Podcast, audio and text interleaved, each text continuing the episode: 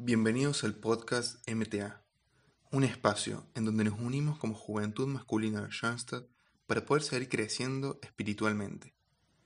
En este capítulo analizaremos la respuesta de Jesús a la pregunta ¿cuántos son los que se salvan?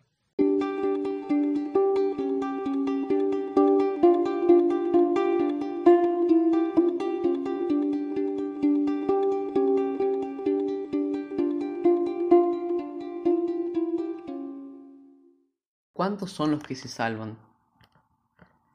Mi nombre es Francisco Ugarte y me gustaría compartirles unas ideas sobre esta pregunta. En el Evangelio de Lucas, un hombre le pregunta a Jesús, ¿son pocos los que se salvan? Y la respuesta de Jesús es, esfuércense por entrar por la puerta estrecha. Esfuércense por entrar por la puerta estrecha. Y la primera reacción que esta respuesta genera es miedo, temor. Bueno, al menos en mi caso, me queda picando esto de la puerta estrecha.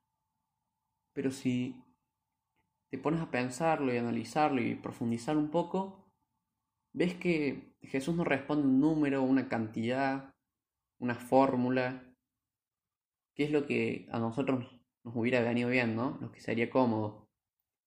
Pero la respuesta de Jesús es inteligente. ¿Por qué? Bueno, Rollo Marín, en Teología de la Salvación, muestra que, si bien es una forma de esquivar la pregunta, lo que hace Jesús es ser prudente. Ser prudente y asegurarse de que su mensaje nos lleve a nosotros a la salvación. ¿Por qué? Si hubiera dicho todos pasan, estaría dando lugar al pecado. Claro, yo diría, bueno, hago lo mío acá, me tomo una licencia allá, hago lo que quiero por este lado. Total, todos se salvan. Y eso no es lo que quiere Jesús. Por otro lado, si hubiera dicho nadie pasa, bueno, sería como un mensaje desalentador, nos sacaría de esperanza. En cambio, diciendo la puerta es estrecha, nos motiva a jugárnosla al 100%, a no dar lugar al pecado, a no relajarnos.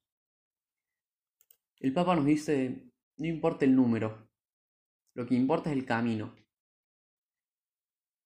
Y bueno, ¿cuál es el camino? Tampoco está muy claro, pero en mi opinión el camino es darlo todo.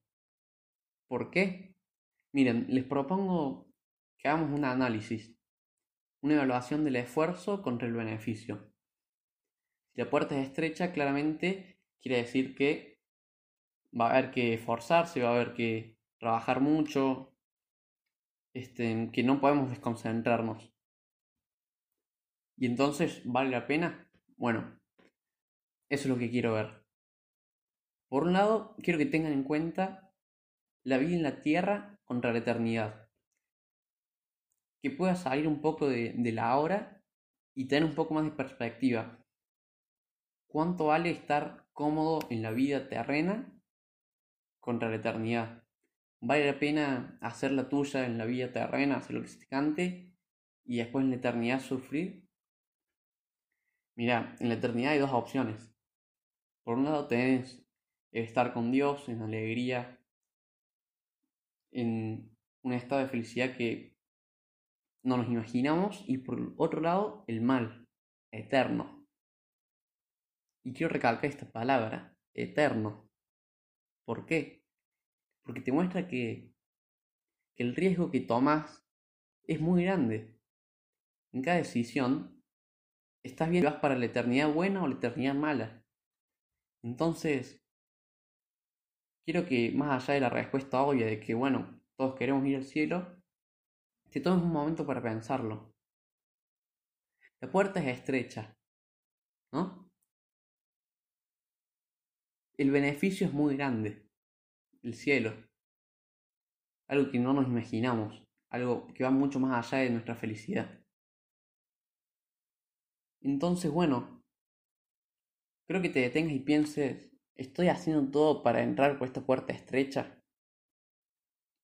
En mi opinión, no podemos tomar el riesgo de perdernos ese semejante bien, ¿no?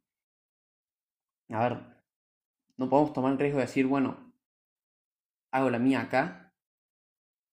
Porque si la puerta es estrecha y el beneficio es tan grande, yo creo que lo lógico sería darlo todo por entrar por esa puerta.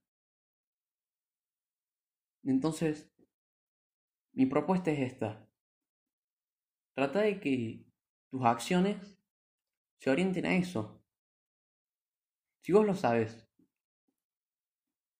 el cielo es el objetivo de todo cristiano, pero más allá de eso, ¿lo pones en práctica? La puerta es estrecha, te la tenés que jugar. Y si te la jugás, vas a tener un beneficio inmenso. Y si no te la jugás, por cómodo o por no querer salir, el riesgo que estás corriendo es inmenso. No solo que te estás perdiendo de algo infinitamente bueno, estar con Dios, sino que te estás sometiendo, o bueno, estás corriendo el riesgo de estar en una eternidad de tristeza absoluta.